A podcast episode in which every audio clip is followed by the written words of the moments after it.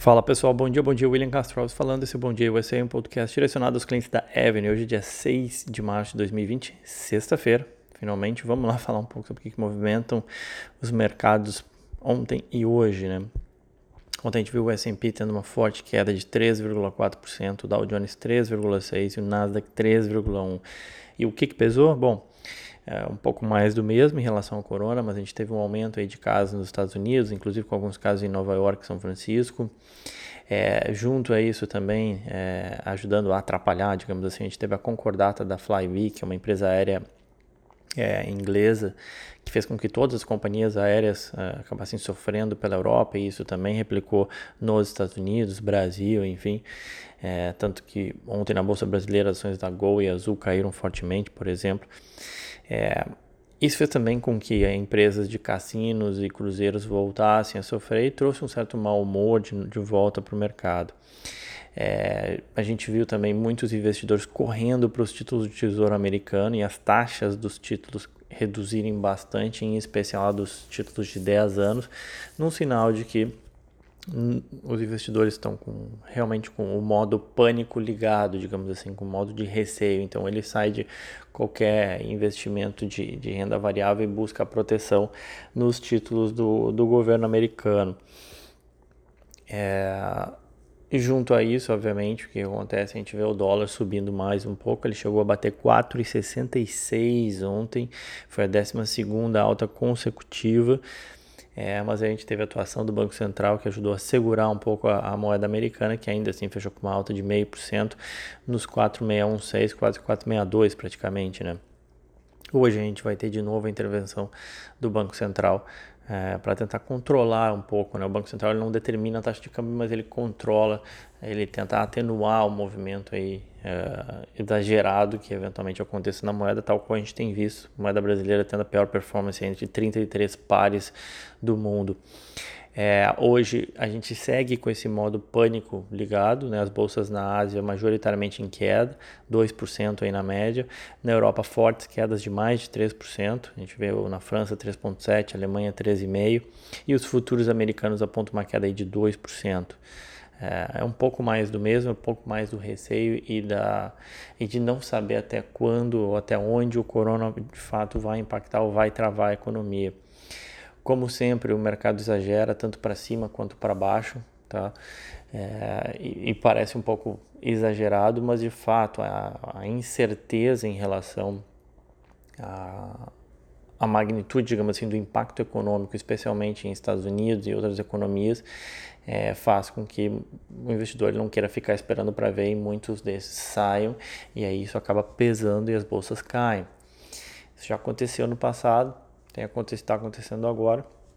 Então, o importante é tentar manter a calma, enfim, não, não entrar nesse modo pânico de mercado. Hoje a gente tem uma, na agenda um dado relevante, que às 10h30 tem o payroll nos Estados Unidos, que é mercado de trabalho, mas acho que acaba passando aí para segundo plano é, por conta de tudo isso que a gente tem visto. E um update do corona, a gente teve alcançando aí 98.851 contaminados, 3.390 mortes, segue crescendo, cresce menos, cada vez mais menos na, na China, né, que era o foco, e se espalha um pouco mais no mundo, mas crescendo a uma taxa menor na China, o que é, o que é algo positivo. Muitos salientam que isso é algo positivo, tá? Mas de fato a gente hoje vai ter tudo para ter uma sexta-feira ainda bastante pesada. Bom, voltando para os nossos investimentos temáticos, é, eu falei que ia falar um pouco sobre apostas online em esportes, né? O tema ele é bem específico. É, mas eu acredito, eu acredito que muitos já tenham ouvido falar de algum site de apostas, ou ainda nem que seja viu o Cartola da Globo, né? Eu brinco para quem gosta de futebol. Então, o negócio de apostas online, especialmente em esportes, ele cresceu muito né, nos últimos tempos, né, nos últimos anos, digamos assim. Então, para dar uma dimensão do tamanho de mercado, esse é um mercado estimado aí de 46 bilhões de dólares de apostas online, mas algumas estimativas dão conta que esse mercado pode chegar a 94 bilhões, ou seja, dobrar até 2024 segundo o Zion Market Research. E tem alguns números ainda mais esdrúxulos, digamos assim, que falam que o mercado negro isso chega até 400 bilhões, né? Isso porque nem, não é em todos os lugares que é, mesmo esses sites de apostas online eles são regulados ou eles podem operar. Então existe de certa forma essa ideia do mercado negro, digamos assim, de apostas. É, o mais interessante é que as apostas online ela vem ganhando mercado, vem ganhando espaço frente a frente ao mercado de aposta tradicional. Há 10 anos atrás, o mercado de aposta online representava só 7% do total do mercado de apostas. Hoje esse número já é de 14%, ou seja, dobrou. E as apostas, ou seja, as apostas online vêm crescendo mais do que o mercado de apostas como um todo. Na história recente, a gente vê que a Suprema Corte Americana abriu a porta para os estados legaliza legalizarem as apostas esportivas em meados de 2018. É recente o negócio. Então, desde então, tem havido um certo boom né, nesse mercado. É um movimento aí no setor com a indústria de cassino procurando as melhores posições, obviamente, né? E algumas empresas adquirindo outras, algumas construindo parcerias e outras tentando fazer sozinho. Tá? Uma característica desse setor é que assim, os grandes nomes da, dessa indústria, né, especialmente apostas online, eles são ingleses ou irlandeses, né, dado a tradição disso por lá. Eu morei lá, eu lembro bastante, assim, é muito normal em qualquer cidadezinha da Inglaterra você vê um, uma casa de aposta mesmo, é uma loja que você entra lá para apostar em cavalo, corrida de cavalo, corrida de uh, cachorro ou mesmo na Premier League inglesa, em, qualquer coisa, na verdade, os caras conseguem apostar. Nomes como Paddy Power na Irlanda, Led Brokers e William Hill na Inglaterra são super tradicionais. E uma segunda característica é que é uma indústria em mutação com avanços tecnológicos, a tecnologia vem penetrando e vem mudando essa indústria, mas também que é uma indústria que conta com uma regulação pesada, enfim, não é em todos os lugares, na Inglaterra é um pouco diferente, mas aqui nos Estados Unidos recém está se abrindo. Né? Bom, eu vou falar algumas empresas aqui, não é uma lista definitiva, mas sim para a gente ter uma ideia dos nomes do setor, tá? E conforme eu falei, os principais nomes que chegam mais para o consumidor final, especialmente aqui aqueles dos Estados Unidos, conforme eu falei, é uma indústria que está mais concentrada na Inglaterra e as empresas ah, operam na, na, bolsa inglesa, tá? Mas aqui para os Estados Unidos, o que chega são as, as empresas de cassino mesmo, né? Ainda está se desenvolvendo aqui. Mas a gente tem é, as três maiores empresas do setor, que, as três maiores que focam no fornecimento da infraestrutura para o que a gente chama do sporting bet, né? As empresas que fazem as apostas de fato acontecerem. Tá? Uma delas, a primeira delas é o a The Stars, The Stars Group. O código é TSG. Tá? Eles operam na Europa, Austrália, América, tem várias marcas, incluindo a PokerStars, BetStars, SkyBet, marcas de eventos e torneios de poker ao vivo, como PokerStars Players, enfim. A empresa vale 6,8 bilhões de dólares e o mercado de ações acumula uma alta de 50% nos últimos 12 meses. É, indo para outros que já não têm tido tanto sucesso assim, a International Game Technology, o código dela é IGT, é, as ações acumulam uma perda aí de 50% em 12 meses, a empresa vale 1,8 bi. É, e algumas dessas, enfim, depois eu vou comentar o porquê dessas quedas, tem, tem mais a ver com o momento atual, tá? Mas enfim, a IGT, né, International Game Technology, ela opera produtos e serviços de tecnologia em loteria, máquina de jogo eletrônico, apostas esportivas no mundo todo. Eles fornecem o sistema de processamento das, trans, das transações, essencialmente, né? seja para loteria online, produzir os jogos de bilhetes instantâneo, eles oferecem serviço de impressão para aquelas tipo raspadinhas, enfim plataforma de aposta esportiva, até recarga de telefone celular eles fazem. É, a empresa vale 1,8 bi, então é mais small cap aí, e conforme eu falei, acumula um perda de 50% em 12 meses. Mais uma, a Scientific Games, SGMS. A Scientific Games Corporation, ela desenvolve produtos e serviços baseados na tecnologia, com conteúdo relacionado para a indústria de jogo, loteria no mundo todo. Tá? As ações também sofreram nos últimos 12 meses, 40% de queda. E aí o porquê? Né? Na verdade, essa queda é mais concentrada no atual momento. Né? Uh, por conta da derrocada dos cassinos. Os cassinos consomem os serviços e os produtos dessas três empresas que eu falei, né? em especial dessas últimas duas, a IGT e a SGMS porque eles têm parcerias, né?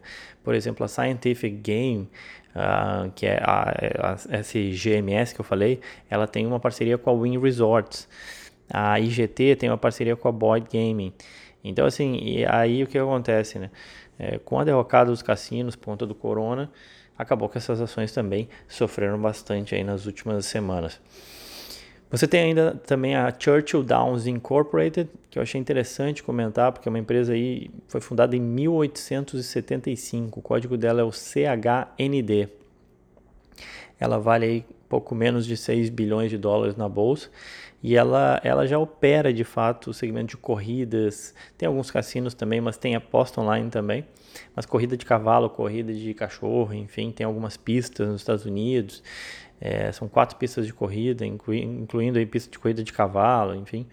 Tem também os cassinos e até hotel. Mas eu achei interessante porque é uma empresa aí de 1875 operando nesse segmento, a Churchill Down Incorporated. Tá?